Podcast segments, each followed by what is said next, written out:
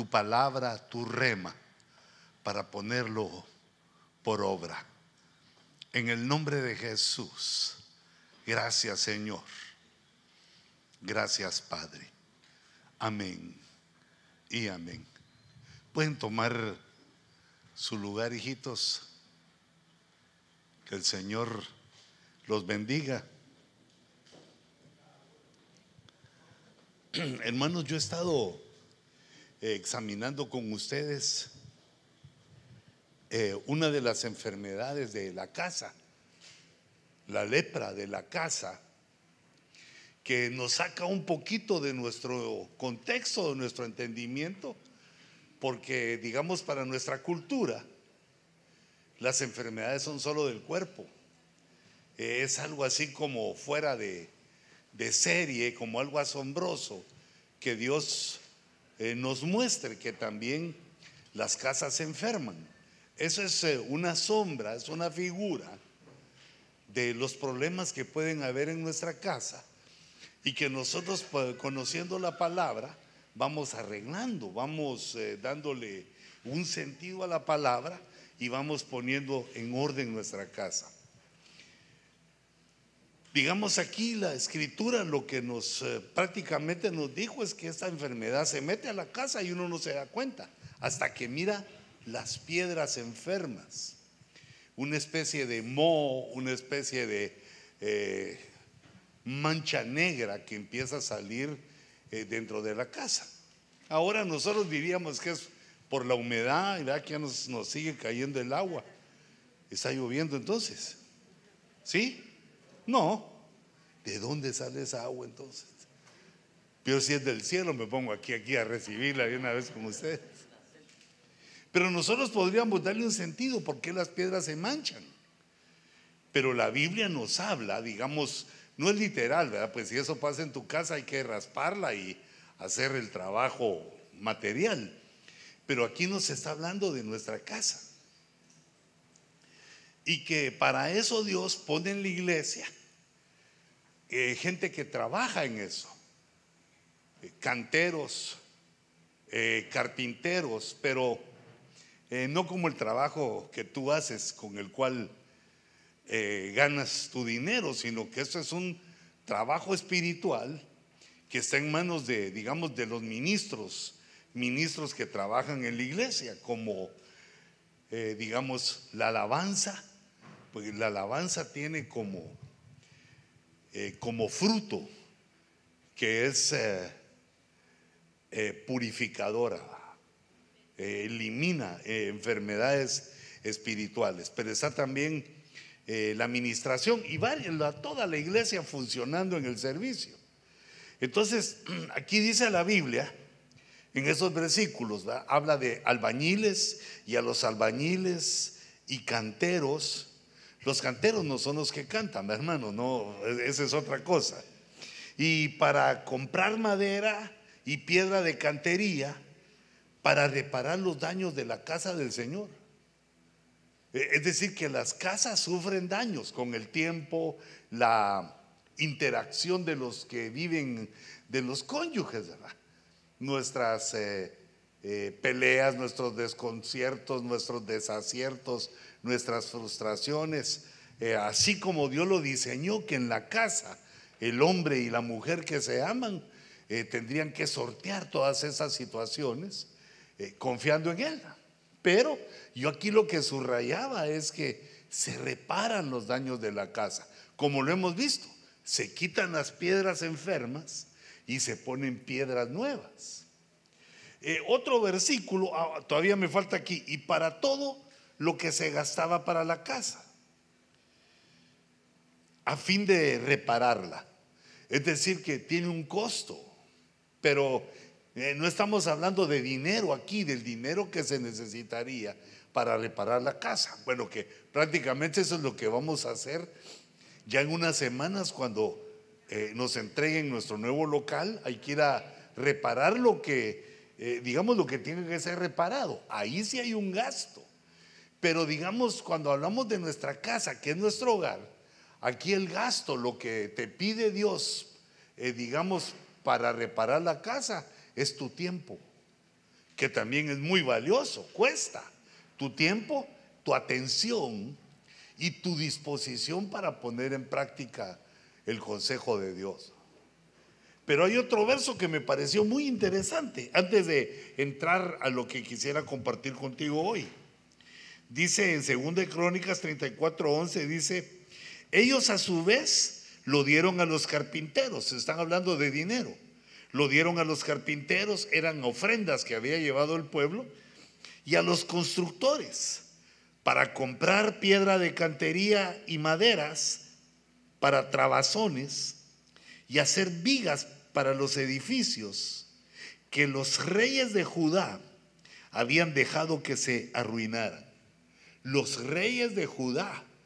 Esa es una sombra maravillosa de nosotros, que somos reyes y sacerdotes porque nos ha llamado el Señor a ser sus hijos y como Él es rey de reyes, también nosotros tenemos esa dignidad real. Y somos de Judá los adoradores. Los reyes de Judá dejaron que se arruinara, se descuidaron en la casa.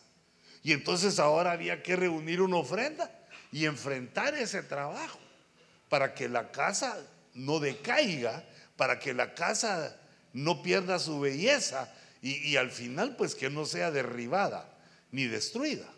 Entonces hay un trabajo que hacer eh, muy importante. Y entonces el consejo de Levítico, que era Levítico 14, donde habíamos estado viendo la lepra de la casa, eh, aquí lo que dice es que tomarás otras piedras y reemplazarás aquellas piedras. Eh, nosotros vimos en los eh, temas anteriores, los últimos temas, vimos algunas ideas de cuáles eran esas piedras, cómo íbamos poniendo piedras en nuestro matrimonio que se iba edificando no la casa, sino el hogar, poniendo piedras juntos en amor, en comprensión, en, nuestros, eh, en nuestra comunión, en nuestra comunicación, en nuestras relaciones. Se va poniendo la protección de la casa, la cobertura, el techo, en fin, todo, todo lo necesario para que tengamos un hogar, dulce hogar. Entonces, si se descubre que la casa está enferma, había que tomar las piedras, y reemplazarlas. Ese es el concepto que señalo aquí, la reemplazar las piedras. Y eso lo habíamos visto, cuáles eran algunas piedras y que nosotros debíamos de examinar. Las piedras puestas en nuestra casa. Las que tuvieran, las que estuvieran mal. Y buscar la forma de reemplazarlas. Quitar lo, viejo, que son los errores que hemos cometido, y poner lo nuevo, que es con la palabra del Señor. Había que reemplazar las piedras, y entonces dice, y él tomará otra mezcla y volverá a recubrir la casa.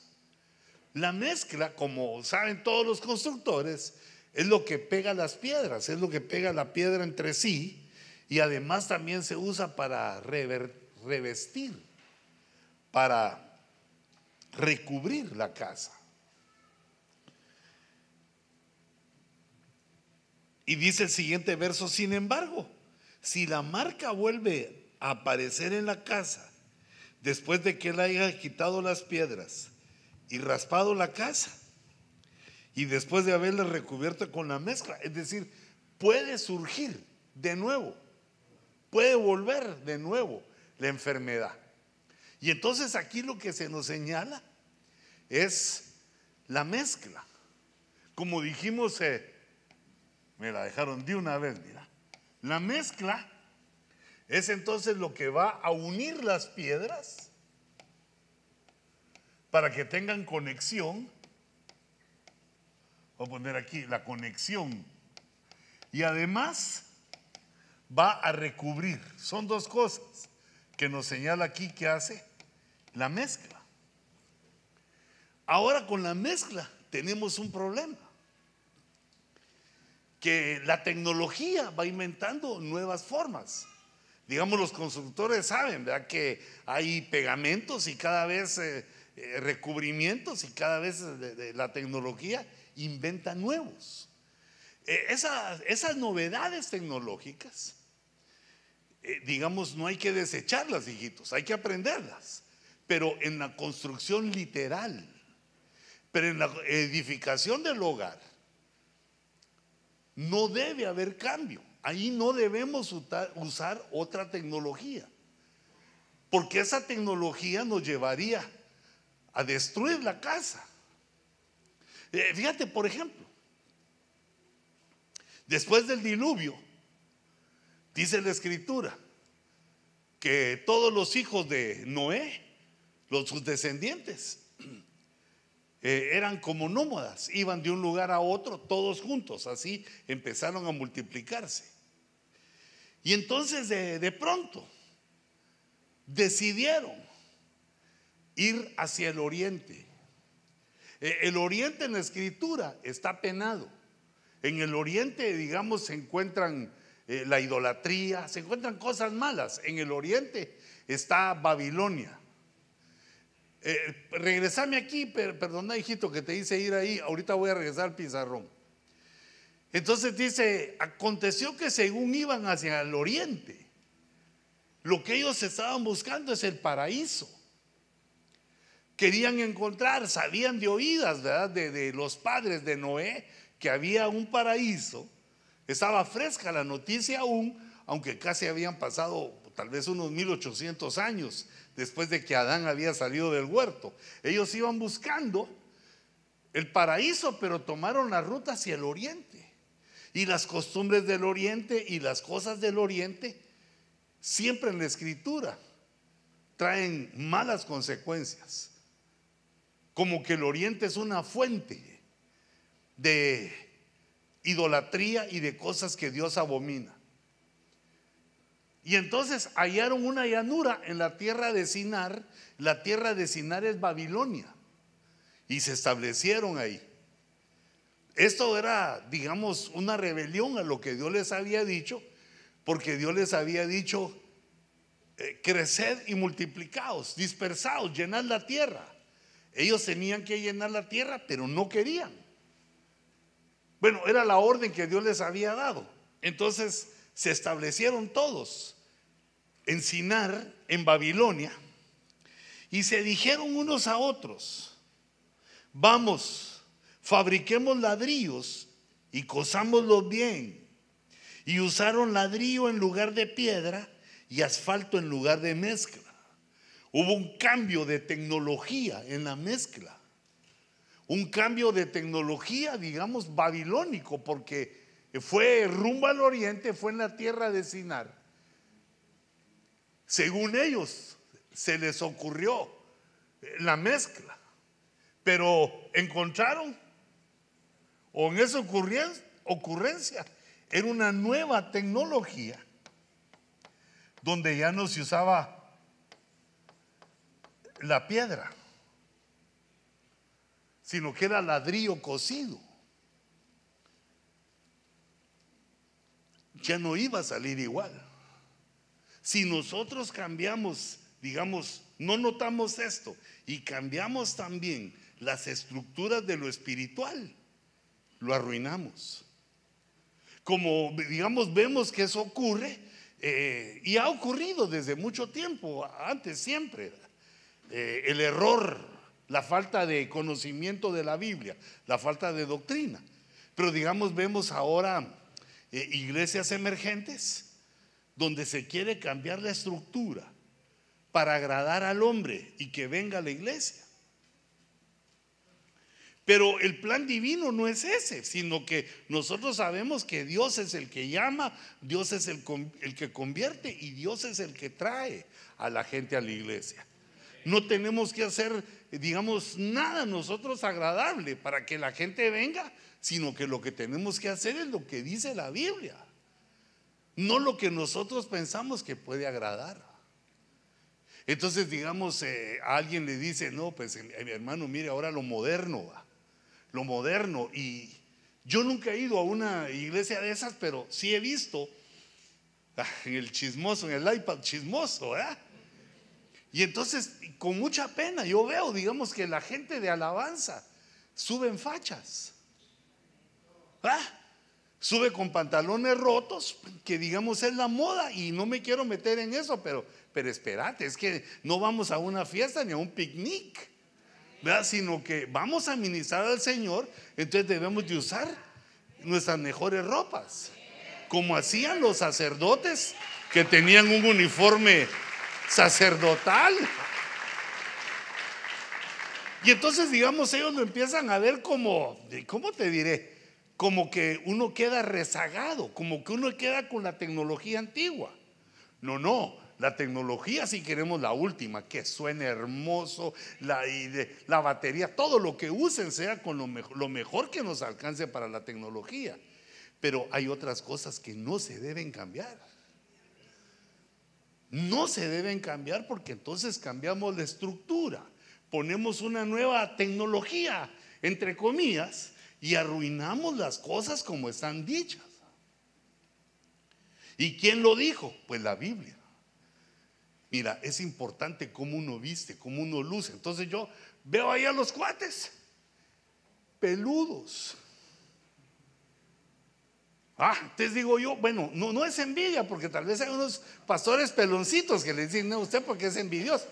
No, porque tengo mi cacho todavía. Es que no es correcto. Pero ¿por qué no es correcto? Es que la Biblia dice que la naturaleza nos enseña que no le es honroso al varón tener el pelo largo. O sea que no es que yo me invente, que quiero con bigote, sin bigote, con maquillaje, sin maquillaje, sino que, que nos da alineamiento es la escritura. Entonces empieza, digamos, con una alabanza emergente. Y entonces empieza a cambiar todo, aún la forma de cantar, lo que se dice en la canción. Digamos, ya parece, no, no parece, sino que ya lo que quieren es que la canción de los que suben ahí destrabaditos le guste a la gente. Mira cómo se cambian las cosas. Nosotros también queremos que suene bonito, pero lo que queremos es que le agrade a Dios. Que le agrade. Démosle un aplauso al Señor. Bueno, si le va a agradar, digamos, a tu esposa, entonces hay que dedicarle a la esposa la canción. Te quiero, me gustas, tus ojitos. Pero entonces ya le estás dirigiendo a ella la canción, a ella le, le tiene que gustar. Si no le gustan los mariachis, no, no, tiene que ser en el tono que le gusta. Pero cuando venimos a la iglesia, nosotros le cantamos a Dios. Entonces al que le tiene que gustar es a Él. Mira, y yo escuchando eh, el don profético, me ha agradado tu alabanza. Me gustaron tus canciones. Entonces digo yo, eso es lo correcto, esa es la estructura correcta. Venimos a la iglesia, no agradarnos a nosotros mismos ni a la moda, sino que agradar a Dios en la canción, en lo que hacemos y cómo nos presentamos. Se cambia la estructura con nuevas tecnologías, nuevas inventadas, ¿verdad? Como, eh, eh, digamos, dice, dice el apóstol Sergio, que a unos pastores así ya, ya no quieren que les digan pastor, sino coach. Te digo yo, no, es que coach es el que te dirige para ganar el partido de fútbol o el entrenamiento deportivo. No hay que confundir la gimnasia con la magnesia. Mira, yo me recuerdo que, digamos, en unos años atrás, eh, la oposición que tenían los hermanos que eran más viejitos que yo era que uno usara pantalones acampanados o camisa de manga corta, porque uno enseñaba las 16 pulgadas de brazo que tenía, ¿va? Ya quisiéramos. Que 16 pulgadas. Era el hueso forrado con carne, ¿verdad?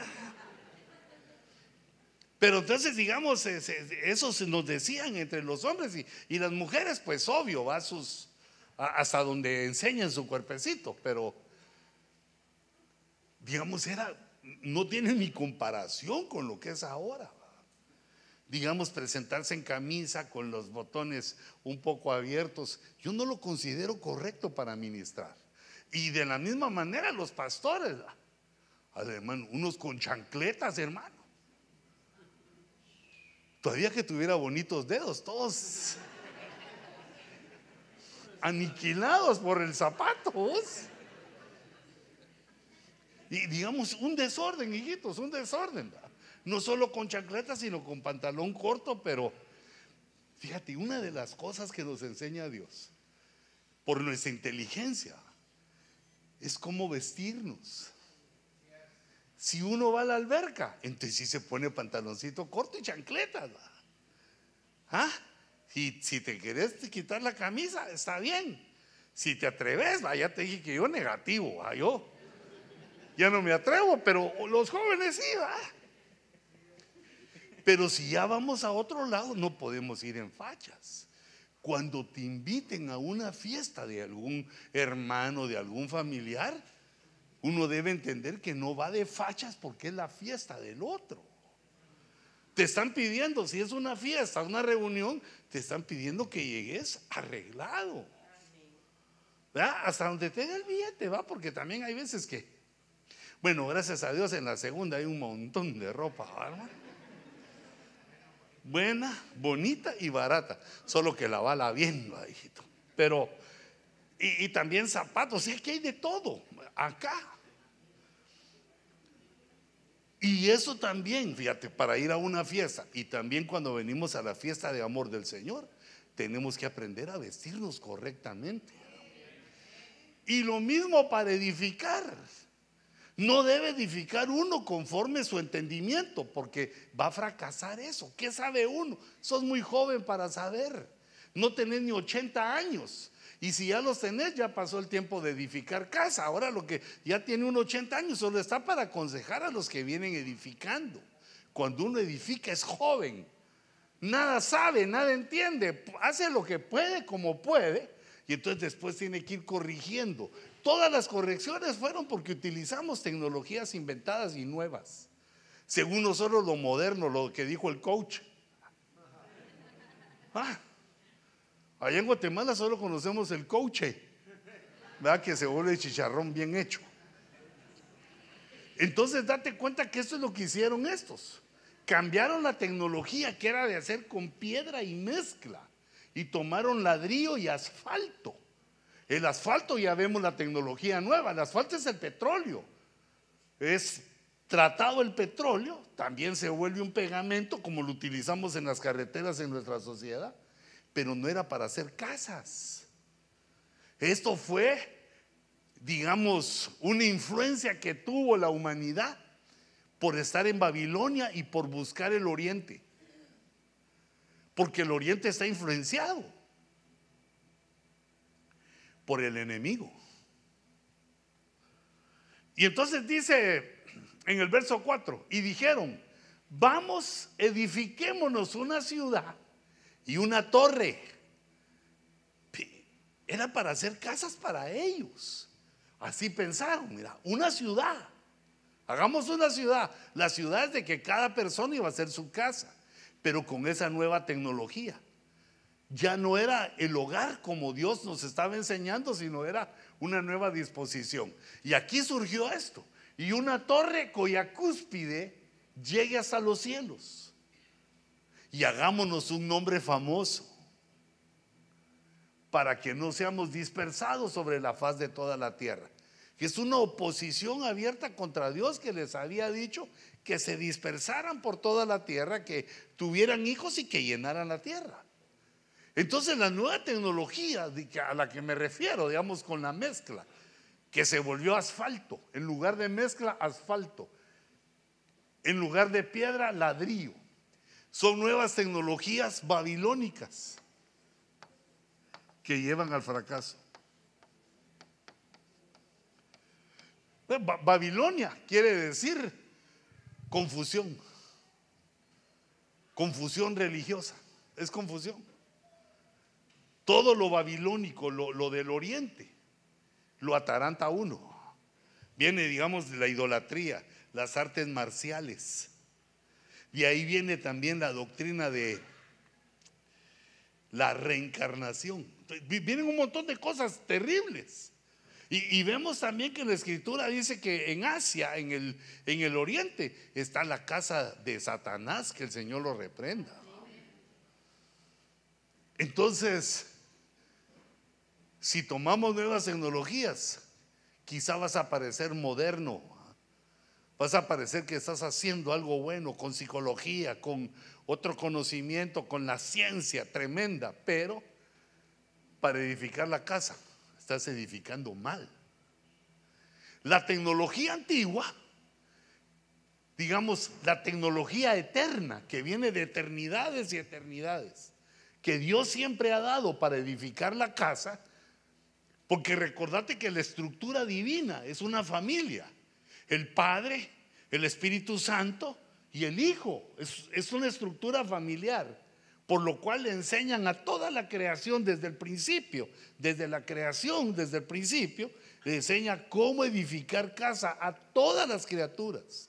Y por eso vemos en los animales, que es la creación más abajo de nosotros, vemos cómo los animales tienen cierta sabiduría para construir su casa o no. Por ejemplo, la avestruz no construye nido, un nido muy bueno, sino que pone a sus polluelos, a sus huevotes, unos grandes... Eh, eh, huevos los pone en la tierra, donde los pueden patear, donde se los pueden comer, no los cuida. Entonces entra el avestruz como un ave que nos enseña errores de, de hacer la casa. Y vienen otros y nos enseñan, digamos, el águila que busca lugares inaccesibles donde hacen su nido para que otros no le hagan daño a sus polluelos. Entonces nosotros tenemos que utilizar la mezcla de la palabra, la mezcla eterna que va a unir nuestras piedras, que va a revestir nuestra casa y que nos va a dar el éxito, va a quitar toda lepra. Si hacemos la tecnología nueva, va a volver a salir la lepra en las piedras. Esa es la tecnología en la cual no falla. Entonces dice, es hablando de Cristo y la iglesia. Entonces dice, de quien todo el cuerpo, estando bien ajustado y unido, el cuerpo de Cristo, que es la iglesia. Nosotros tomando esa, esa sombra para aplicarla a nuestra casa. Bien ajustado y unido. Pero, ¿qué es lo que lo une? Primero, la, la cohesión que las coyunturas proveen. Y luego, conforme al funcionamiento adecuado de cada miembro. Entonces, eh, vamos a la tecnología antigua, esa es la babilónica. Ahora, la que estamos viendo es que hay una cohesión de las coyunturas. Coyuntura. Y la otra es Qué lindo que me la quitaste. A tiempo, ¿ah? Es que no me quiero inventar. Ah, el funcionamiento adecuado. La función de cada uno. Mira qué importante. Hijita, la función tuya. Hermano, tu función, la función de los hijos. Cada quien haciendo la función. Le vamos a poner la función correcta, función positiva. Ahora, la coyuntura de que habla aquí son los ministros. Los ministros, pero no en sí por su personalidad, no, no en sí por, por ellos mismos, sino porque son la antorcha que traen la luz o el micrófono que trae la palabra. Esa coyuntura es la que nos va a dar la palabra de Cristo que va a servir para que unas tus piedras. Y el funcionamiento adecuado de cada miembro es aprender qué es lo que nos toca hacer a nosotros en nuestra casa. Y todavía está el 3, el amor. Esto produce el crecimiento del cuerpo para su propia edificación en amor. Entonces aquí puse, digamos, cohesión. Estos tres elementos producen cohesión. Y estos tres elementos están basados en Cristo. ¿Qué es la cohesión? Es la unión o relación entre personas. No, no se puede ajustar las piedras si nosotros no procuramos mejorar la comunicación conyugal. No, no digo la relación del beso o sexual, sino la comunicación, la faceta de amigos, la faceta de que estamos juntos labrando un futuro. Eso es la cohesión, eso es lo que produce cohesión. La relación estrecha entre personas. Eso es lo que va dando la cohesión y esto, digamos, dirigido. Ahorita Dios nos está dando este consejo por mis labios. Estoy, digamos, aplicando la palabra y enseñándotela. Soy una coyuntura que está haciéndote llegar este entendimiento para darte libertad, movilidad, que es lo que hacen las coyunturas. Son las que le dan eh, en, la, muñeca, en los dedos, le da movilidad al cuerpo. Y el cuerpo, que es la iglesia en ese caso, es una casa espiritual. Por eso la tomamos de ejemplo. Ahora las coyunturas dijimos que eran los ministros. Por la palabra proveen esa movilidad, esa cohesión y el funcionamiento adecuado. Pero antes de, que le entremos a eso, el funcionamiento adecuado Ahora sí, pasame al pizarrón. Voy a agregar aquí el amor. Mira, como el amor es, es, eh, digamos, bastante profundo como para hablar ahorita. Solo resumámoslo en unas palabras. Amor es dar. Dar. Cuando dije, pero ¿cómo amo a mi chata? Da dale comprensión, dale tu tiempo. Coscorrón, no, eso no le des. Caricia, dale caricia. ¿Ah? Si anda pata, dale carro. No, una mujer no puede andar a pata, anda a pie. El hombre se puede andar a pata. Entonces te das cuenta cómo otra persona entiende que es amada cuando recibe. Eh, digamos, algo que no pidió, algo sorpresivo, hijitos, eso le gusta a las mujeres. Ah, algo sorpresivo que uno les da, se agrada. Porque la definición de amor es dar. Pero no me refiero solo a lo material, bueno, lo material es obvio, hermano. Como dije los chicos fresas, obvio. Es obvio. ¿ah? Es obvio, pero aquí va más allá. Por eso te mencionaba eh, la comprensión, dar la comprensión, dar una palabra amorosa, correcta, dulce. Hijita, con tus palabras dulces, podés conquistar el corazón más duro de un marido. No digo los aguados, no digo los entregados, porque la mayoría de latinos somos entregados al amor y ahí nos entregamos, ¿va? que nos caiga lo que nos caiga y ahí estamos de rodillas así rogándole mi amor, por favor no se vaya. ¿Ah? Pues porque amamos. Entonces hay que aprender a dar cosas que satisfacen más que lo material, sin olvidar lo material. No, no te quito tu responsabilidad, porque hermanos, para eso trabaja un hombre, para darle cosas buenas una a su mujer y también uno ponerse su par de trapitos buenos. Pero vos con un par de trapitos la haces, en cambio tu esposa no. Un par de trapitos no le sirven ni para el arranque. Entonces uno da, uno da, usalo tú. Eh, entonces, eso es con respecto al amor, pero la función positiva que te decía ahí es que nosotros debemos de saber cuál es nuestra función. Fíjate, por ejemplo, nos enseña la Biblia que en, en la autoridad está el Padre, que es Jehová.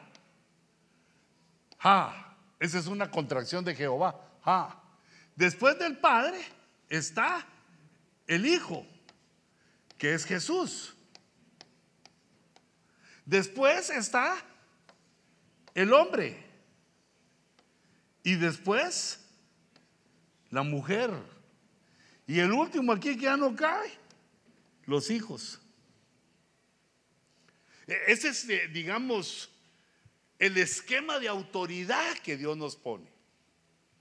Ahora, hay circunstancias, hay circunstancias que puede hacer que esto varíe.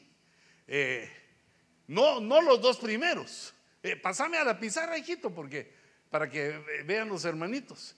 Digamos, eh, el Padre y el Hijo, como son divinos, esa autoridad está firme. Pero de ahí viene el hombre. Pero a veces los hombres no la sabemos hacer. Por muchas razones. una razón importante puede ser que en nuestra infancia no tuvimos una imagen paternal. Entonces uno lo ignora, pero no tiene aquella imagen de haber visto a un papá y entonces le es difícil tomar su lugar de autoridad. Hasta que, digamos, viene a la iglesia y empieza a Dios como Padre a llenar esos vacíos que le quedaron. De la misma manera una mujer que es la que viene abajo del hombre. También a la mujer le cuesta llenar su función si no tuvo una figura maternal. Ah, nos afecta, nos afecta. Por eso aquellos padres que hacen el esfuerzo de amarse, de vivir juntos, no solo ya por amor a ellos, sino también por amor a los hijos, porque estamos edificando una nueva generación que si no les enseñamos van a empezar con sus nuevas tecnologías que los van a llevar a la destrucción. Fíjate que tuve una una linda experiencia. Eh, estaba en Ciudad Juárez y habían dos, eh, dos familias. La familia del pastor, pero ese pastor nos ha visitado, se llama José Carlos, José Carlos Gutiérrez. Ese pastor es de la edad de Luis y Álvaro, mis hijos. Entonces esos, cuando yo estábamos en Guatemala, Estaban así, o así, chiquitines. Y entonces eran acusados de aplanacalles. ¿ah? Porque andaban, que iban, que papá, prestarme las llaves del carro, regresaban, me la devolvían, volvían a regresar, mira, lo podemos arrancar. Andaban, pues, distrayéndose ellos, pero en la iglesia. Y entonces estos crecieron, digamos, Luisa creció, esos ustedes los conocen, pero eh, ese muchacho empezó a pastorear en Ciudad Juárez. Y ahora estoy sentado yo con él, con su linda esposa y sus hijos. Tiene dos hijos hombres y una nena. Y había oh, ah, el hijo de Hugo García, el profeta. Ahora vive en El Paso y llegó y se está congregando con José Carlos, porque son de la misma camada, digamos, pero de Guatemala City. el hijo de Hugo García, yo lo vacilaba, le decía a vos, este no es tu hijo. No me digas eso, Huicho, me decía. ¿Sabes cómo le decía yo al hijo de Hugo García? Risitos de oro. Güerito, pero de aquello que güerito, así que como que le hubieran echado todo el frasco de agua oxigenada. Y tenía su cabello así en rizos. Era como el niño del año, aquellos niños que todo quieren fotografiar, que son bonitos, No como uno que nació algo defectuoso, así no sé cómo, va como que no le fue bien en el vientre de su madre en los nueve meses. Este era bien bonito el muchachito. O sea, todos, más o menos todos son bonitos, pero este superaba. Y ahora me lo encuentro, gordo y pelón. Y le digo, ¿y los risitos? Pero sus hijos se parecen a él cuando era chiquito. Bueno, pero estábamos sentados. Mira, precisamente por esto. Y entonces me llevaron a un restaurante, bueno, en Ciudad Juárez. Bueno, ahí como de lavado, de dientes. Así, pero bueno, así de, más o menos estilo fogo de chavo. Y entonces ya cuando nos empezaron a servir, me dijeron que orara. Entonces yo les dije a todos los niños que estaban ahí, les dije, hijitos, yo soy como su abuelito porque soy amigo de sus abuelos. Se rieron todos.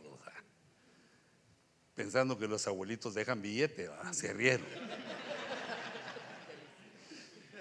Desde chiquitos lo saben.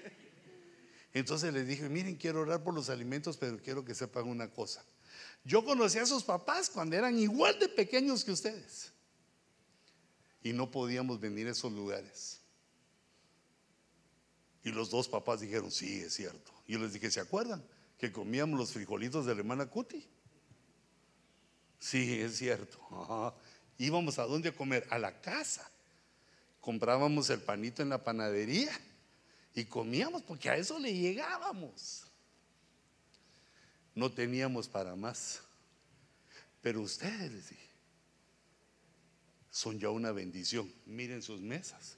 Una ensaladota, un tomatote manzano, pero así. Que los mexicanos le dicen jitomate, pero ese era un hijo de jitomate. Porque era un tomate. Les dije, ¿saben quién ha hecho esto? Jesús. Nosotros no teníamos para comer así y ahora nos podemos sentar a una mesa. Y mira, les dije, miren, miran preocupados a sus papás. Los miran que están llorando, que están así nerviosos. No, porque tienen para pagar. Pero ellos antes no tenían. Hasta me dijo uno de los dos, el hijo de Hugo, me dijo, ala, pero qué ricos eran los frijolitos de Alemana Cuti. Sí, pero frijolito ante carne asada pierde frijolito.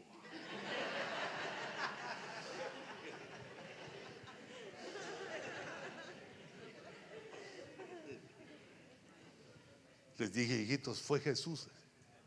Por eso cuando sus papás los lleven a la iglesia, no se distraigan.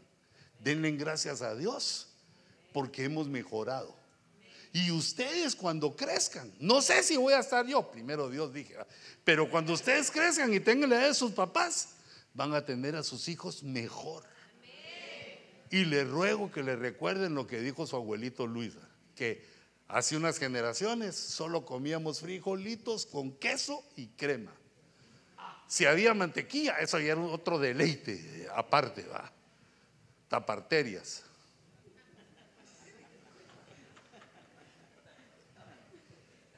Se quedaron callados todos los, hasta las esposas. Entonces les dije, dice la Biblia, si queréis y me obedecéis, lo mejor de la tierra comeréis. Padre, bendice los alimentos. Para que no se nos olvide, hijitos. Bueno, los frijolitos son siempre maravillosos. A mí la hermana Cuti me malacostumbró porque ya no me gustan charros, ya no me... No, los de ella me gustan a mí. Porque se levanta temprano a las 5 de la mañana para limpiar el frijol, cocerlo, hermano. No, solo abre la lata. ¿ah? Pero algo les hace, no, no solo echa la lata ahí, sino que algo les hace. Y yo quería ir a ver, pero me, me, oculta ahí. váyase para allá. Me le echa sus polvitos de quererme mucho, digo yo. Entonces, hijitos, tiene un orden la autoridad. La mujer tiene una función, el hombre tiene una función y hacer la función correctamente nos ayuda a que las piedras queden unificadas. Esa es la mezcla. La mezcla es que tomemos la función correcta. El hombre tiene la autoridad, pero no es una autoridad destructiva ni esclavizante, sino que es la autoridad que dirige a buen puerto, es la autoridad que dirige al éxito, como les he enseñado, pero eh, cuesta un poco analizarla porque cuando a uno le dan autoridad, como que se aloca. Cuando un hombre o mujer tiene autoridad, o dinero, o Dios le da una belleza excesiva, se aloca. Entonces lo que es de bendición puede convertirse en maldición. Entonces, la belleza, una belleza excesiva, digamos excesiva, no porque todas son bonitas, pero digamos alguien que es más bonita en lo normal.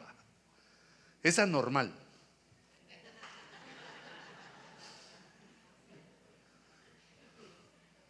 Mira cuántas mujeres bonitas no se casan. Digamos allá, allá en Guatemala, eso se lo he oído entre mujeres, eso entre hombres casi no se habla, pero lo he oído así entre, entre amigas que se dice que la suerte de la fea, la bonita, la desea. Mira qué tremendo eso. Y qué envidiosas son las mujeres. La fea le dicen a la otra. Eso es como quien dice, yo soy la bonita, deseando la suerte de la otra. No, lo que pasa es que puede ser que la belleza te enajene, te haga ostentosa, te haga creída y al final te quedes sin nada. Ah, es mejor medio bonita, humilde, que se agarra un su paisano por ahí, Y no aquella que se queda viendo fotos de Tom Cruise. Y que Tom Cruise es cristiano porque Tomás, como apóstol, cruz. Tomás, te vas a la cruz. Entonces, hijita, digamos, una mujer toma su lugar, su función. Tu función es ser dulce. Tu función es decirle amén cuando el ogro, cuando el monstruo llega a la casa. Saber cómo le fue enojado, tiene sus problemas. No, la mujer sabia no se le opone, sino que le abre la puerta para que entre a la jaula. Pues se lo digo así como en poesía, ¿va? Para que. Hijita, ¿cómo se calma el león cuando está enojado? Hay que darle de comer.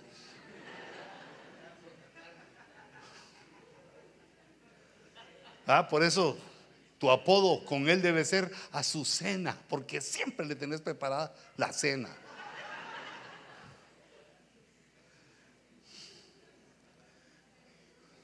Y hermano, nosotros nuestra función es proveer, proveer, que haya provisión en la casa, que no falte nada. Y también, y si tu esposa quiere trabajar, no seas envidioso. Ah, dale la oportunidad. Ni seamos envidiosos, ni inseguros. Hay que ir a hacer aquella en el trabajo.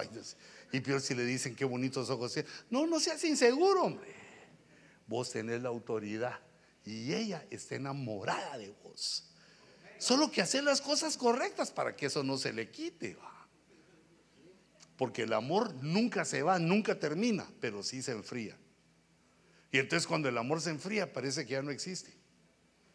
Pero siempre está ahí el amor, porque el amor es de Dios, el amor nunca perece, ni se desintegra, sino que ahí está siempre a la espera de que alguien haga algo. Entonces debemos tomar la autoridad, el orden de autoridad. A menos que el hombre esté de alguna manera que no pueda ejercer, por alguna razón, no puede ejercer su autoridad, entonces surge, si este está cuadrado, entonces surge la mujer y tiene que tomar el mando por amor a la casa.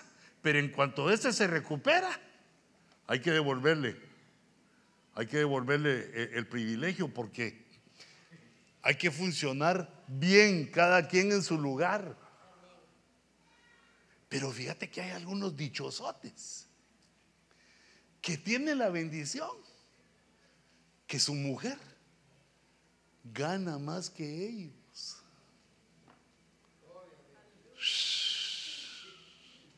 Qué inteligente esa mujer, ¿verdad? No, esa mujer no es inteligente, es súper inteligente en su trabajo, porque mira, logra una buena cantidad, te gana en su trabajo. Y también la inteligencia de haberse casado contigo. Ahí es donde ella denota que le sobra inteligencia. No la hagas arrepentirse, por favor.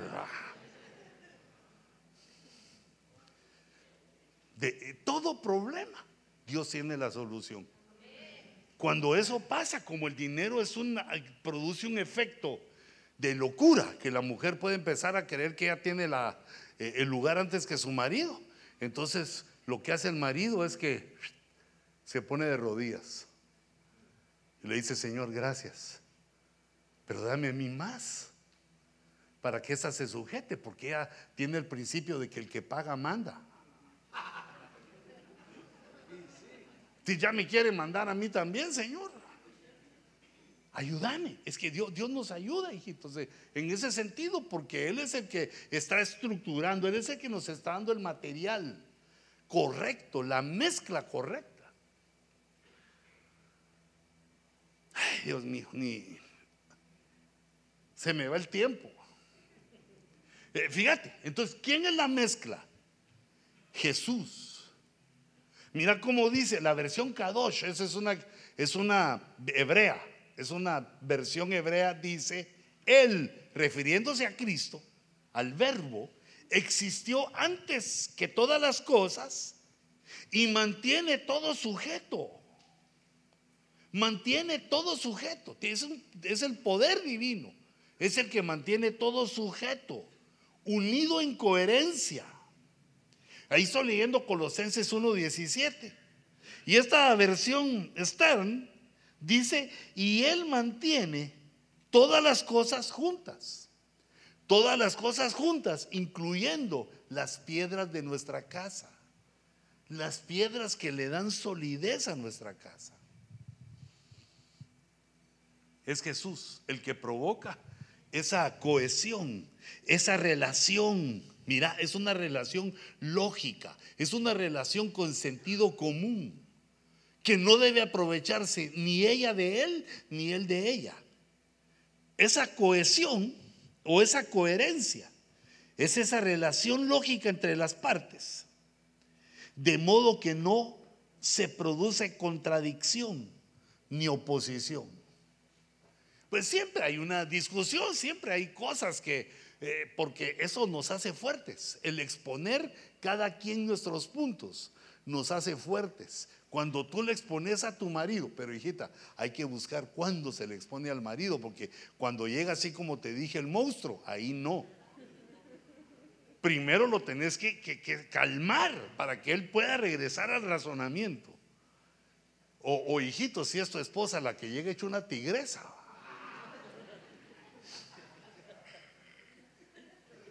Entonces, primero, ah, eh, calmémonos, que baje, que baje la presión que traemos de, de, enfrentar las cosas del trabajo. Y entonces luego empezamos a platicar, porque digamos la esposa le da a uno luces, le da a uno razonamientos que uno no, no tenía, cosas nuevas que ella opina, que ella piensa. No la rechaces, deja que hable tiene mucho para hablar, le gusta, deja que se exprese y oíla y agarra lo que consideres bueno. No pensemos, hijitos, que por la autoridad que Dios nos da, nosotros lo tenemos todo. Si lo tuviéramos todo, no nos hubieran dado mujer. La mujer, la ser, es la que nos completa, es la ayuda, la que nos hace ver y entender. Y también, hijita, tu marido tiene buenas pensadas, tiene cosas buenas. Y como Él es la autoridad, procura sujetarte. Pero hay cosas en las que no va. Ya te conté de aquel hermanito que llegaba a su casa. Mi hija le decía, ponete tu pantalón negro. Pero ¿por qué chato si ya estoy en pañama? Sujeta, el pastor dice que te sujetes. Ponete tus tenis negros a que los Nike te regalé. Ahí ya estoy diciendo yo marcas, ¿ah? Pero chato, ¿por qué? Y te pones aquí a tu blusa pegadita, negra, todo de negro. Sí, quiero verte de negro toda.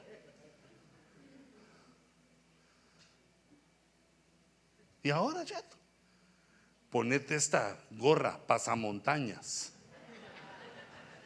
Se la pone y solo le los dos ojos así subite al carro porque vamos al Banco de América, le dijo. Vos me esperás, yo asalto y vos me esperás. No, mi amor, le dijo, ¿cómo querés que haga eso? Sujetate porque el pastor dijo. El pastor así lo está enseñando, mira la pizarra, ¿va? que yo tengo la autoridad, vos te sujetas. No, ese, ese sentido común, no. O sí, te sujetas a todo. ¿A que eso no? Mija, yo como soy tu autoridad, agarra tus chivas y te vas con tu mamá. No, ahí le tienes que decir la tuya. La tuya idea es negativa. Ah, ¿o qué pensaste tú que yo dije?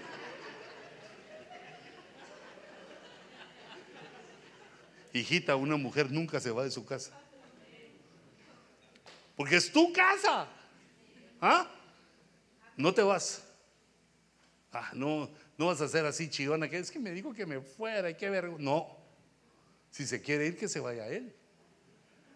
Porque un hombre aguanta bajo el puente.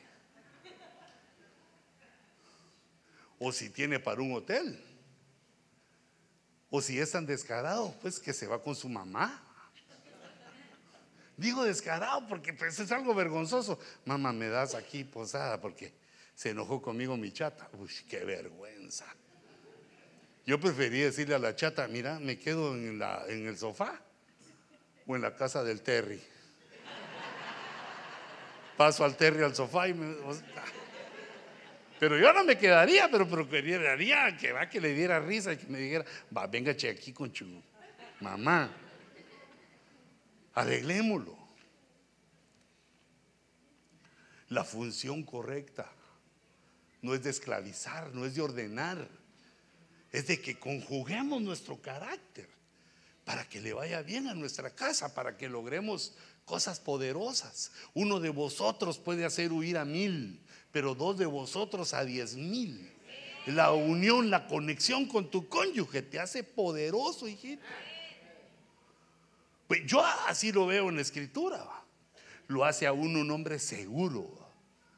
Como el esposo de la mujer virtuosa de Proverbios 31, que dice que sale a la puerta donde está todo el pueblo y los mira a todos y los saluda. No tiene nada de qué avergonzarse. Nada. Y sabe que su mujer no le ha estado haciendo ojitos a nadie, sino que lo quiere a él. ¿Ah? No solo los cheques que le da, sino a él lo quiere. Amor hay que dar, hay que hacer la función correcta y escuchar la palabra de las coyunturas, la que le dan la libertad a nuestra casa para trabajar y poner las piedras. Yo creo que ese, ese, ese reloj no me lo voy a llevar al nuevo templo. No habrá uno que camine más despacio.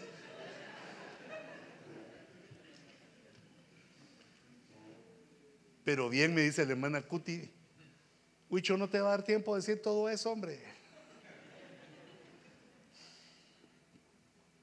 Ahora fíjate, hay cuatro piedras con nombre en la Biblia que nos enseñan actitudes, son, son piedras de la casa, son piedras memoriales. Piedra memorial quiere decir que traen recuerdos a la mente son sumamente importantes, porque Dios las ha dejado en la escritura, piedra con nombre. La, primera piedra con nombre es la piedra de Boham o Boham. Esta eh, aparece dos veces en la escritura y aparece siempre limitando, como límites de territorios aparece primero esta piedra en los límites del territorio de Judá. Eh, porque fíjate, como es Cristo, el, que junta, el que sostiene eso, a pesar de que vengan las tormentas, que, venga lo que venga, a pesar de eso, eh, se mantiene unido el matrimonio, el hogar.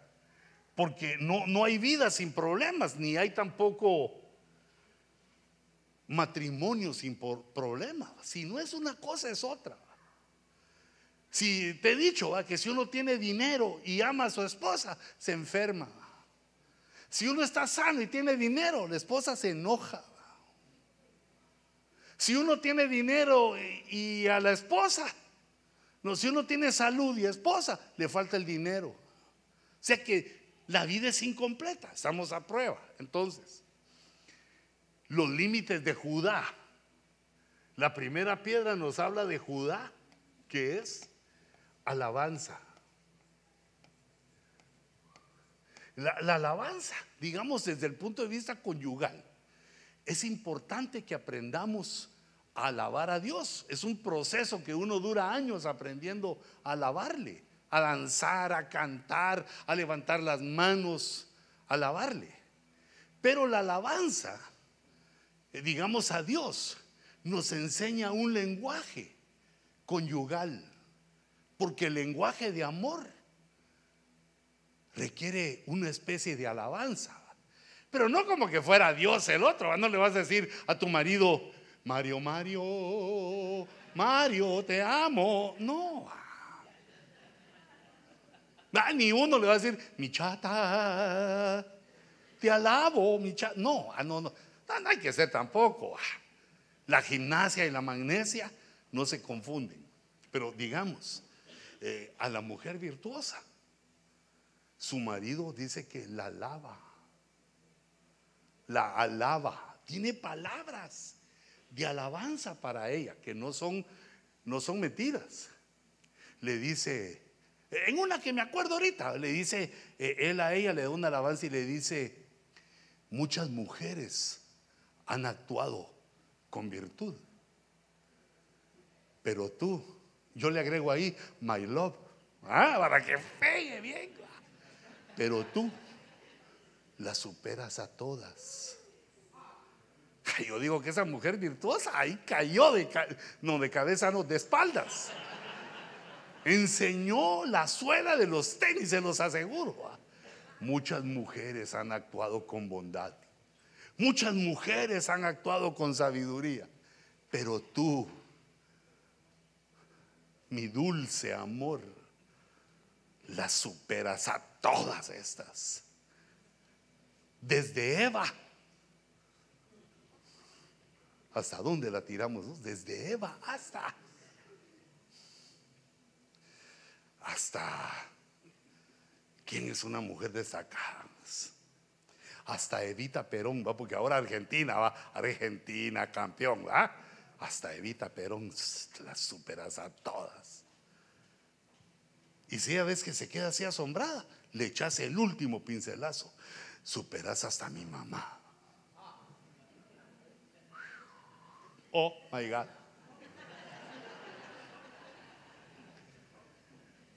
Porque esa piedra queda en, en los límites del territorio de Judá. Entonces la alabanza tiene que ser parte de, nuestra comunicación. Decirle nuestro sentir a ello, a ella, valorarla, hijitos. Valorarla. Nosotros somos tan lentos que se cambian el look y ni cuenta nos damos. Y eso que se pintó de rojo el pelo para que para que le digas que tú sos Aquaman y ella es Merari, la sirenita, ¿va? Y vos, hola mi amor, y no te das cuenta. A mí me ha pasado eso y sí me ha caído como un mes en disciplina, Y eso que tengo excusa, que no vi bien con el ojito.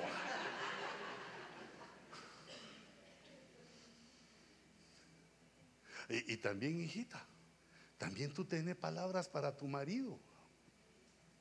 Mira, cuando llega tiempo, cuando llega temprano. Ah, ya veniste vos. No, no, no. No, oh, oh. Imposar la voz. Qué alegría que hayas venido a tiempo. Ya me hacías falta. Porque dijiste que venías a las 7 y son las 7 y 5. Ya sentía que el oxígeno se me estaba yendo. Algo, a que aquel diga qué bueno que me vine. Y no que diga, mira, quedado con mis amigotes. Entonces, los límites de la alabanza están entre dos casas. Eh, fíjate, dice, bueno, a, leerlo, dice, entonces el límite subía hasta Bet Ogla y seguía al norte de Bet Arabá. Esa palabra Bet significa casa. Y subía hasta la piedra de Boján. Y subía hasta la piedra de Boján.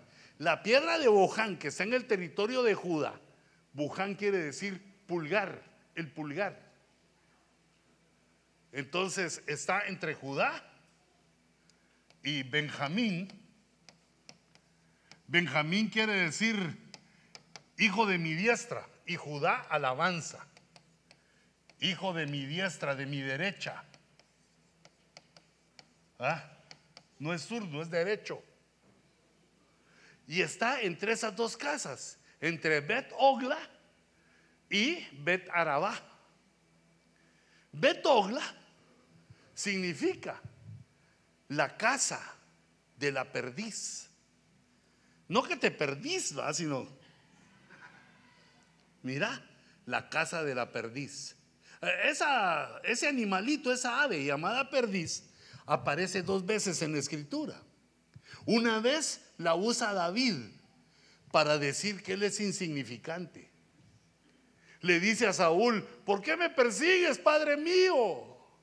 Estás persiguiendo a una pulga. Como diciendo, tú sos el rey, yo soy la pulga, no soy nada, ¿por qué me perseguís? Es como que busques una perdiz en el monte. Porque la perdiz es como una gallinita, pero más chiquita. Y dicen que es deliciosa, pero como a mí el pollo no mucho me... Pero dicen que es deliciosa. Y la segunda vez le mencionan un error instintivo en Jeremías 17:11. Dice, como perdiz que incuba lo que no ha... ¿Qué lees ahí, hijito? Lo que no ha puesto.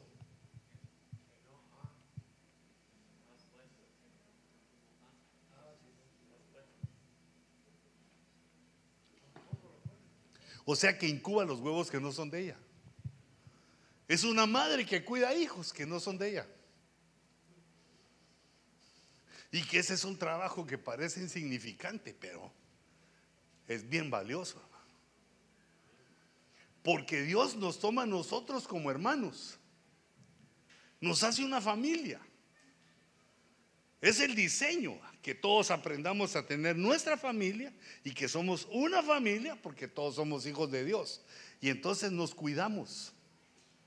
Nos cuidamos porque nos interesamos el uno por el otro, nos interesa. Si lloras, lloramos contigo. Si te reís, nos reímos todos. Si haces una, un éxito, una buena acción, nos gozamos contigo. Compraste una nave hermosa, un carrazo modelo 23, nos alegramos contigo, aunque tú luces. Porque más sería la alegría que nos lo dieras para usarlo nosotros, pero está bien, no nos conformamos en que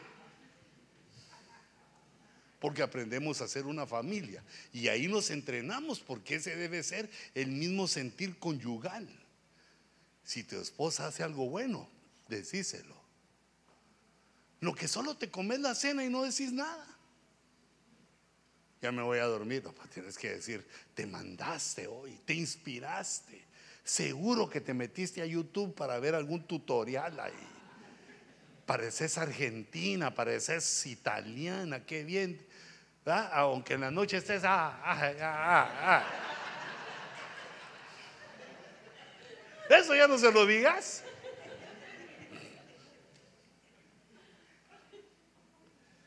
Mira, pero tiene un lado negativo.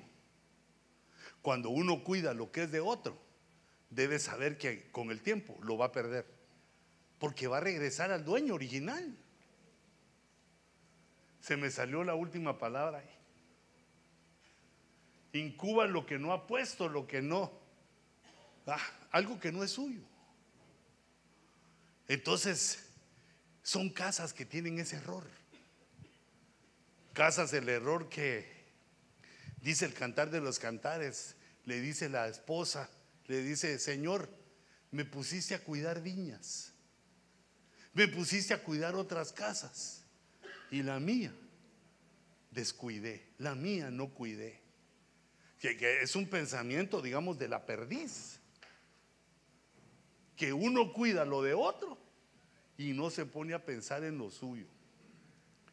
Entonces tenemos que tener un equilibrio ahí, que es importante lo del otro, pero lo principal es lo tuyo. Lo que te pertenece, lo que le vas a dejar a tus hijos. Y la otra vez, Betarabá es la casa del desierto. La casa del desierto es la casa donde no hay, porque en el desierto no hay. No hay lo que necesitamos, no hay lo que queremos. Si cuando uno está fuera de la abundancia, entre que está cuidando otras cosas que no son de uno y entre la casa que está en el desierto. Y entonces de ahí hay que subir hasta la piedra de Boham. Subir requiere un esfuerzo. La subida llama un esfuerzo. Quiere decir que para salir de la administración de esas dos casas, hay que subir a la piedra de Boham. Y, y Boham significa piedra del pulgar. La piedra de Boham es la piedra del pulgar. Mira esta parte de Levíticos 14, 25. Mira cómo se hacía para purificar a los sacerdotes. Dice, del que ha de ser purificado esos tres puntos suspensivos quiere decir que eh, habla de algo más el verso, pero yo agarré solo esas palabras para darme una idea. Dice, del que ha de ser purificado sobre el pulgar de su mano derecha y sobre el pulgar de su pie derecho. En el pulgar derecho, de mano y pies, ministraban la sangre, se ministraba el aceite. Era el lugar donde caía la sangre de la purificación, el aceite de la unción, dándonos a entender Dios que es un lugar importante. La piedra de Boham es la piedra apostólica. El pulgar tipifica en la mano el dedo apostólico porque es el que hace contra los otros y el que tiene el agarre. Sin el pulgar no podemos agarrar nada.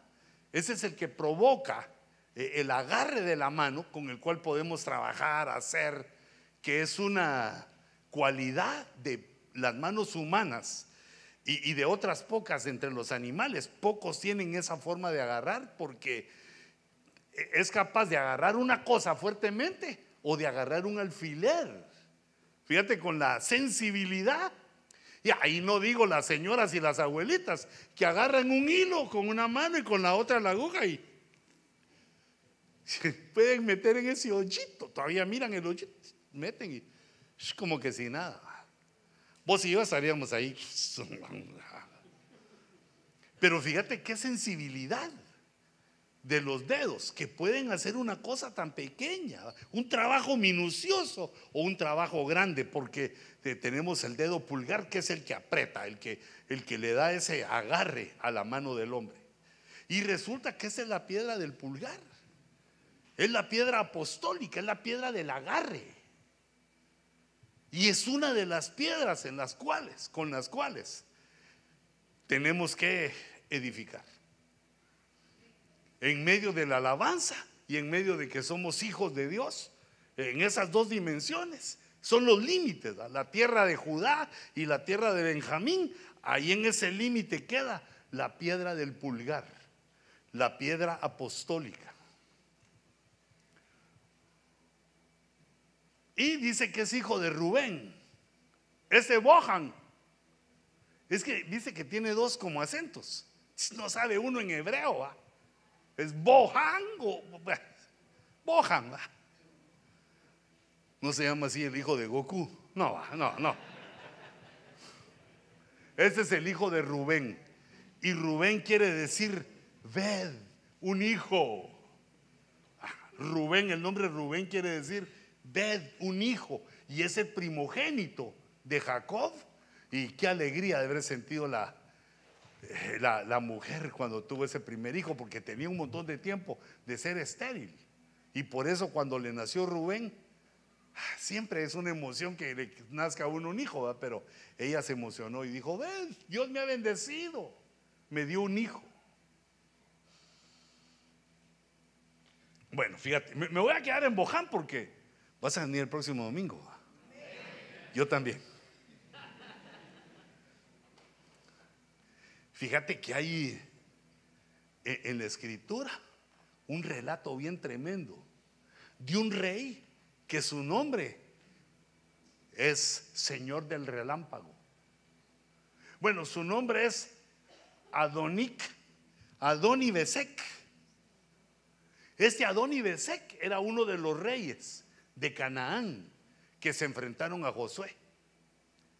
Este era un rey poderoso, era un rey inteligente. Dice, huyó Adoni Besek, jueces uno, fue de los primeros reyes, pero lo persiguieron, lo prendieron y le cortaron los pulgares de las manos y de los pies. Mira, cuando el pie pierde el dedo pulgar, pierde el equilibrio. Eh, por eso es el dedo apostólico, porque el dedo apostólico no es el que coscorronea, sino que es el que da el equilibrio para que la iglesia sea conducida correctamente conforme a la palabra. Entonces, sin ese dedo, mira cuando pones tu piecito, ese dedo queda, te, agarra bien del piso. Sin ese dedo, se va uno de océano, de boca. Mira qué importante. Y yo me quedo preguntándome por qué lo hicieron así los hebreos. Esa no era costumbre de los hebreos. Cortar dedos. parecen secuestradores o narcos. Esa no es la costumbre de los hebreos, pero lo hicieron. Le cortaron los pulgares al Señor del relámpago. Y entonces él en el siguiente verso dice, y Adoni Besek dijo, Mira qué poderoso era. 70 reyes con los pulgares de sus manos y de sus pies cortados recogían migajas debajo de mi mesa. O sea que él había conquistado a 70 reyes y les había hecho lo mismo que le hicieron a él. Y entonces, sin pulgares, perdían esos reyes la fuerza del agarre. Y se ponían entonces a recoger migajas.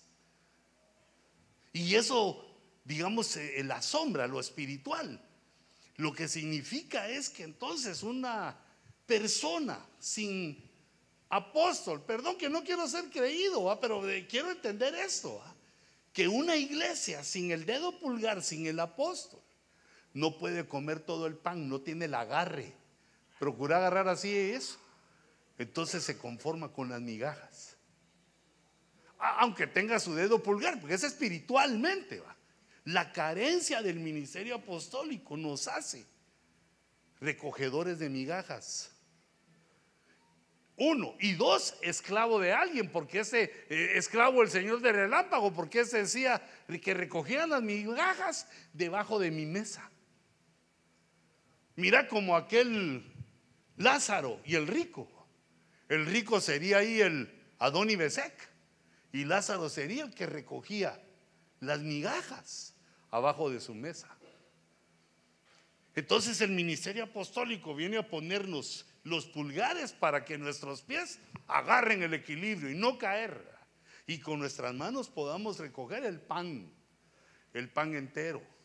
Y no solo recogerlo, cortarlo, echarle mantequillita, jamoncito, quesito, el tomatote ahí, de esos jijo, jijo, jitomates, así grandotes.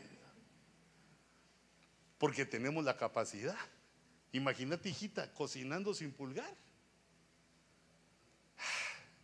Aunque hay unas personas que sin brazos, con los pies cocinan, escriben a máquina, por computadora, contestan el celular.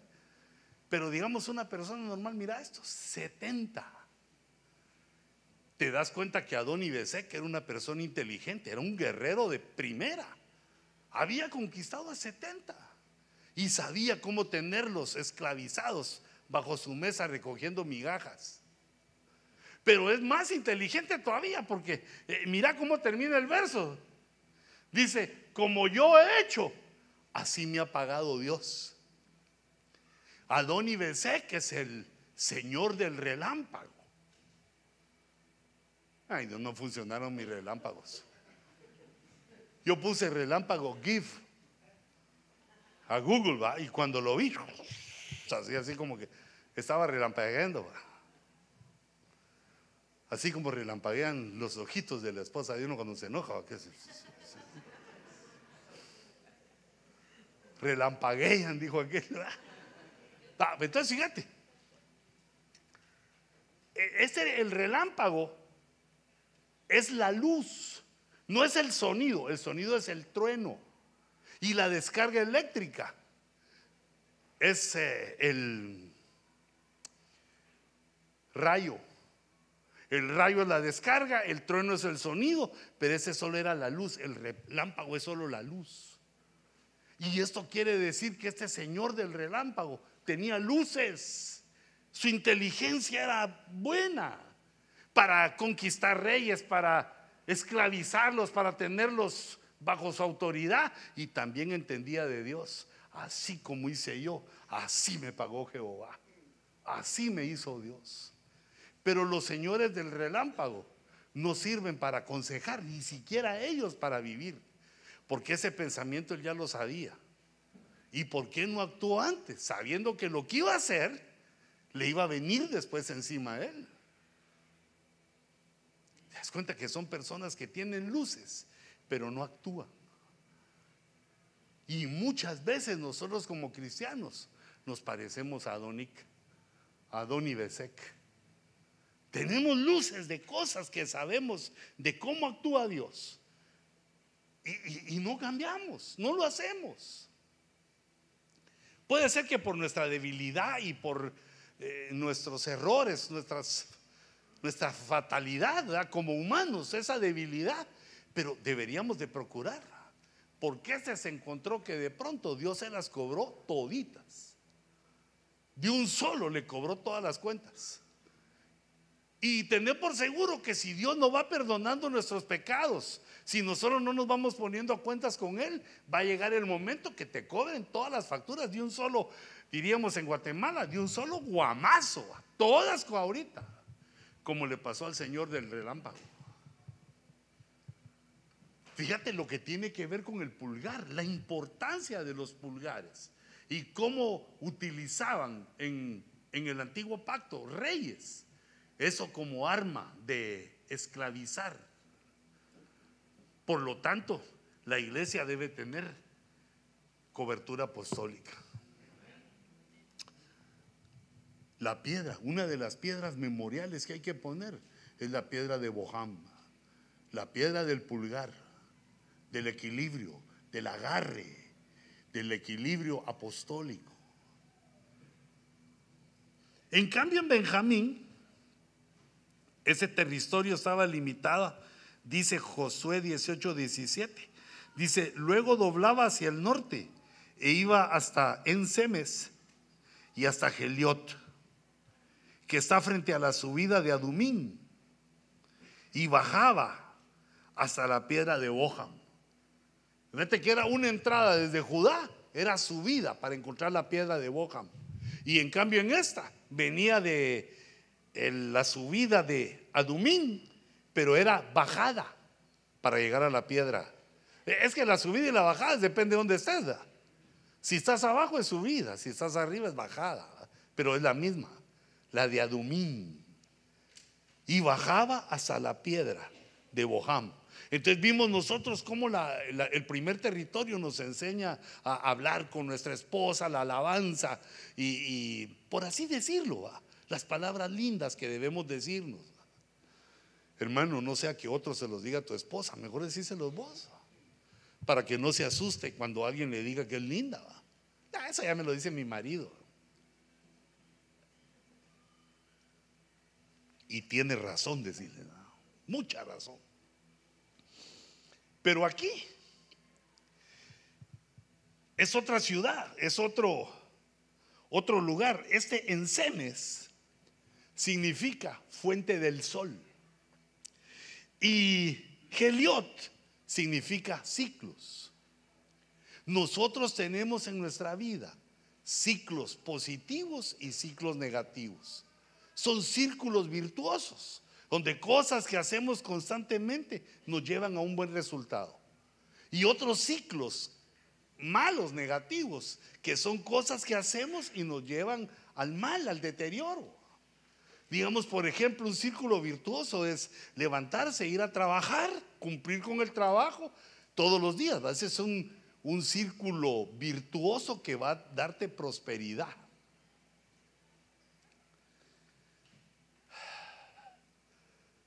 Fíjate que me dice un, un policía, de la frontera.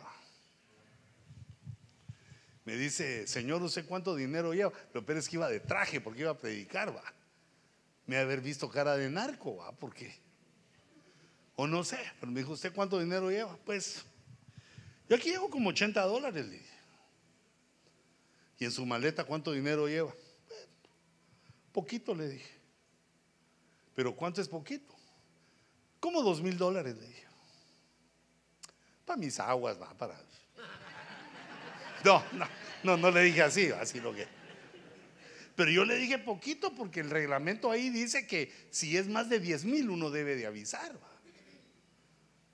Y entonces, ¿ah?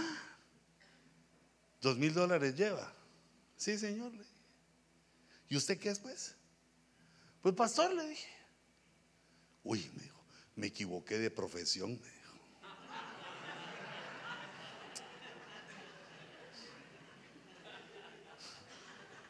¿Usted cree, me dice, que si yo me aprendo la Biblia, de, la pasta a pasta, me darán también a mí un domingo unos dos mil dolaritos ahí un domingo? Yo le dije, mira, está difícil que te la aprendas. Y le dije, oh, ah, pero si querés probar, ah, aprendétela y comenzá a predicar. Y si la gente llega, pues va. Y si no, si me equivoqué de profesión. Entonces yo le dije, no. Si vos en esta profesión te portás fielmente, honradamente, cumplís tu trabajo, servís a la gente, vas a llegar a ser gerente y dueño y capitán, coronel, general, yo no sé qué, pero aquí vas a llegar a ser cabeza. Dios te va a poner sobre todos estos gringos que están aquí. Y se me quedó viendo. No te equivocaste de profesión. Lo que pasa es que te faltan canas. Lo que tenés que hacer es hacer bien lo que haces. Y Dios te prospera. Porque le vi la cara así, dije, no, este ni leer bien sabe. Ahí se quiere aprender la Biblia vos. Quiere leer los 66 libros de la Biblia. Y cuando lo ve dije, no,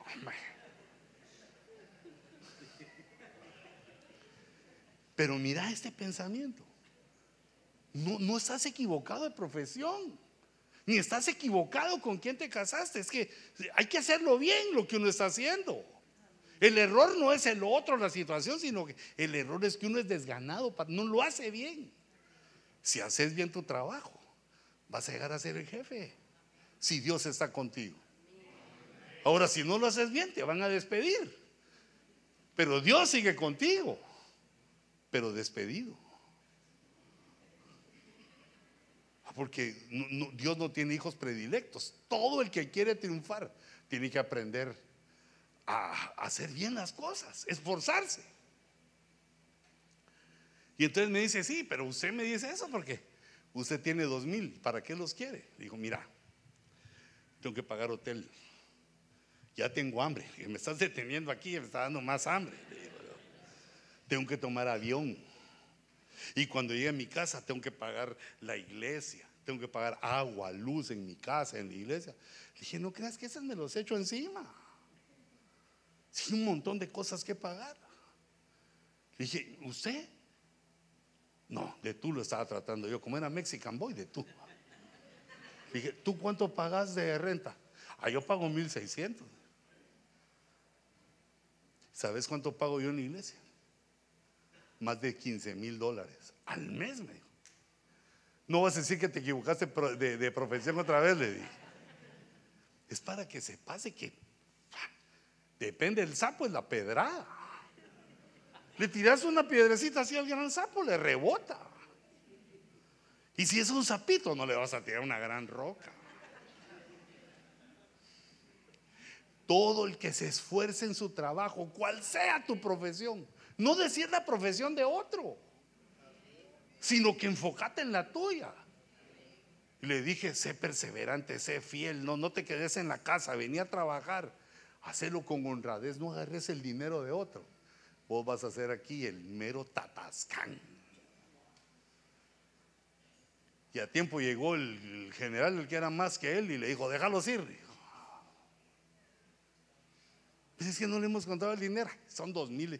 Y le dije, no sabes que es diez mil el límite. Si llevara yo esa cantidad, lo hubiera dicho desde la pasada. No lleva armas.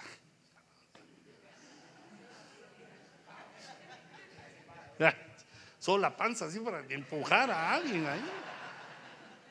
No lleva drogas, me dice, te estoy diciendo que soy pastor. A veces está en subida, a veces está en bajada. Pero nosotros tenemos ciclos en nuestra vida que nos impiden ser felices. Fíjate que uno analiza, mira, analiza el momento en que le decís algo a tu cónyuge, donde empieza el problema. Es como una tecla de un piano, una tecla que mm, mm, suena mal. Cuando tocas esa tecla, le decís algo, ella se sulfura. O viceversa, el que te sulfura sos tú. Entonces uno mira cuál es la tecla que provoca el enojo del otro y deja de tocarla, toca otra. Uno mira qué es lo que le quita la paz a su cónyuge y no lo hace.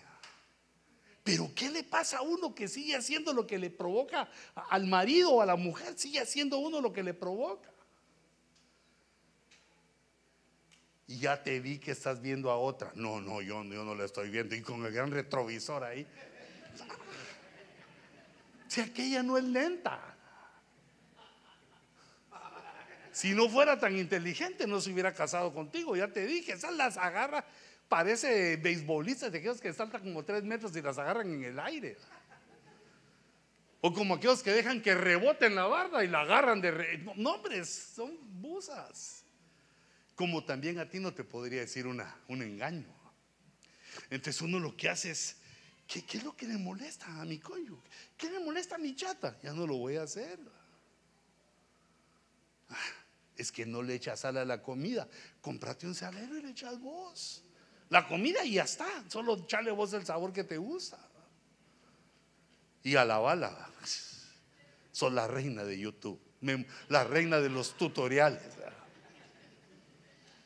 Ahí está con gustos. ¿Qué quieres que te haga? Haceme una, haceme una cena turca ahorita porque están de moda los turcos por el gran terremoto que les cayó.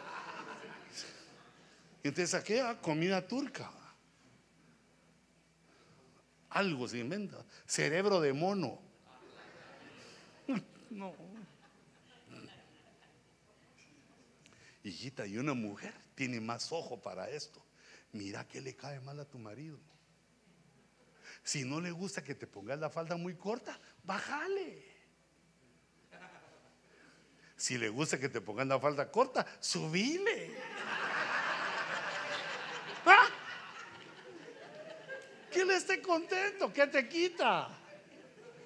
¿Eh? Por eso nos da el Señor cómo va la autoridad.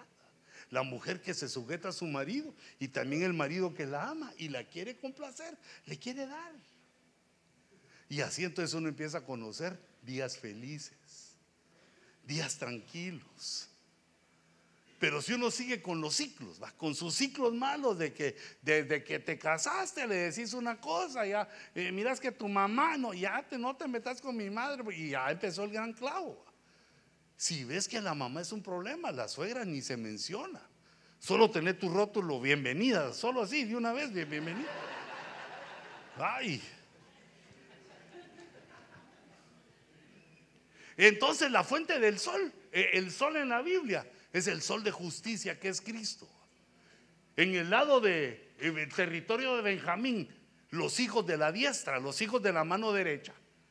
Entonces están entre Ensemes, que es la fuente del sol, del sol de justicia, y los ciclos que tenemos. El sol de justicia nos alumbra para que vayamos cambiando nuestros ciclos negativos en círculos virtuosos, en cosas virtuosas.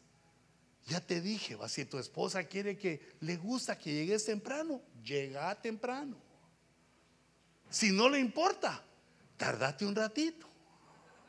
Pero siempre llega.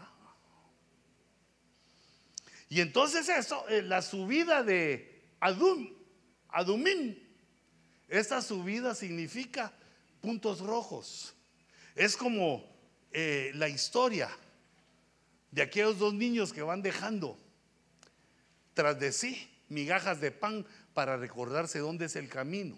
Dios nos pone señales. Los puntos rojos son la sangre de Cristo. Nos pone los puntos rojos de señales para que sigamos la huella, sigamos la pista y eso ya es embajada.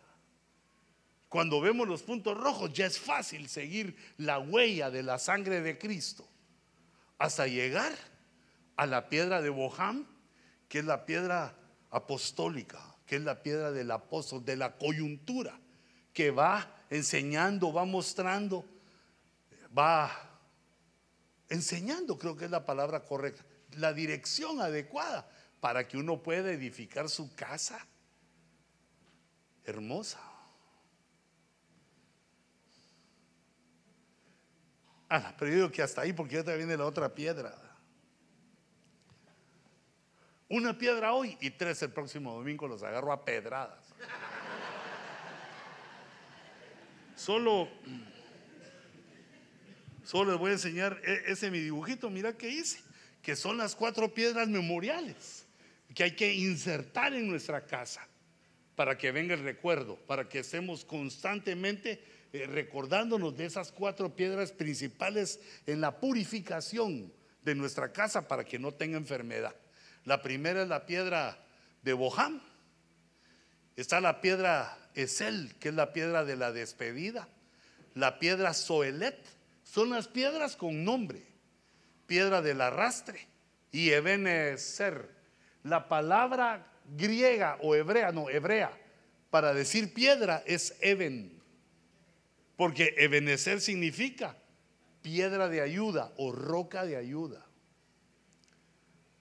Ah, porque algunos dicen, Ebenezer significa hasta aquí nos ayudó el Señor. No, eso se dijo cuando llegaron eh, con buen destino, llegaron a esa piedra Ebenezer y dijeron, hasta aquí nos ha ayudado Jehová. Pero la piedra significa roca de ayuda, como el ministerio al cual has asistido y eres miembro del ministerio Ebenezer. Somos la roca de ayuda. Y ese es un nombre también de la iglesia. El nombre de la iglesia es roca. No ese es su apellido, roca, porque la roca es Cristo. Y ser es ayuda, porque esa es la definición de la mujer cuando Dios, le, Dios la creó. Le dijo, Adán, te voy a hacer una ser te voy a hacer una ayuda. Algunas versiones lo traducen una ayuda idónea. Las versiones latinas la traducimos una ayuda idueña. No, esa está mala, esa es una para una versión para chanfleada. Ayuda idónea, no idueña. Aunque también somos de ellas y es de nosotros. Hijitos, entonces, por lo menos les enseñé hoy la mezcla. No la cambies. La mezcla es con Jesús. ¿Querés que tu matrimonio dure? Para siempre. Que tengas quien te sobe la cabeza cuando seas viejito. La mujer de tu juventud.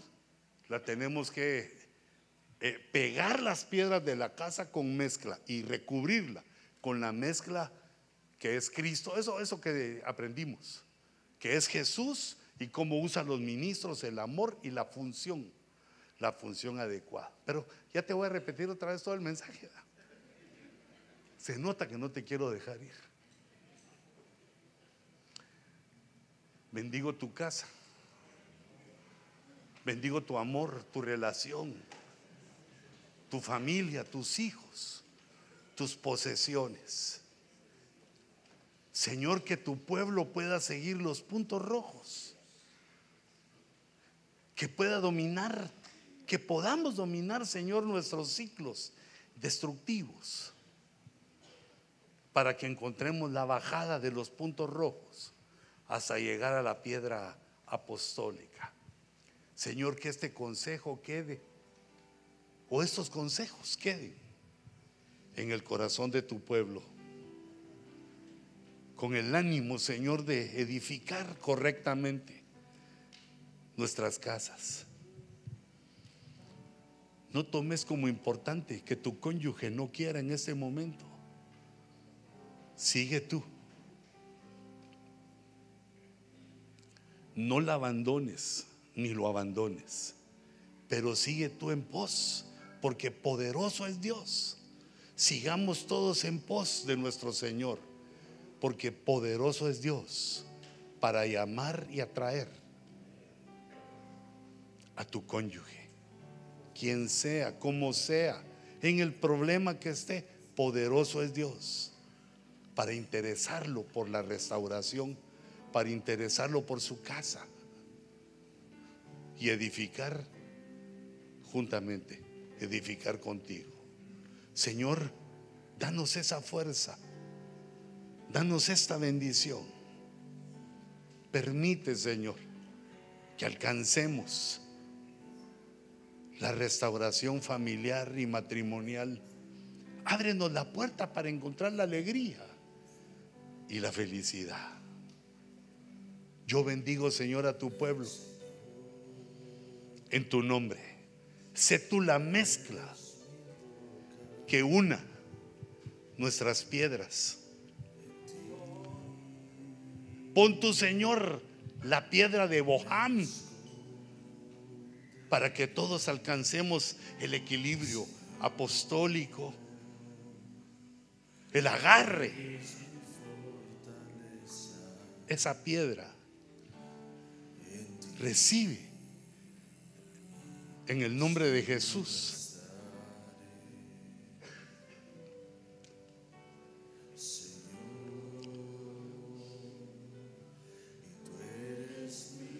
Te va a ir bien. Va a ir bien.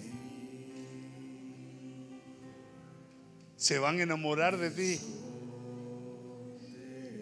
Vas a edificar. Tus hijos te van a admirar. Tus hijos van a procurar hacer lo mismo. Tus hijas van a querer ser fieles. Van a querer edificar.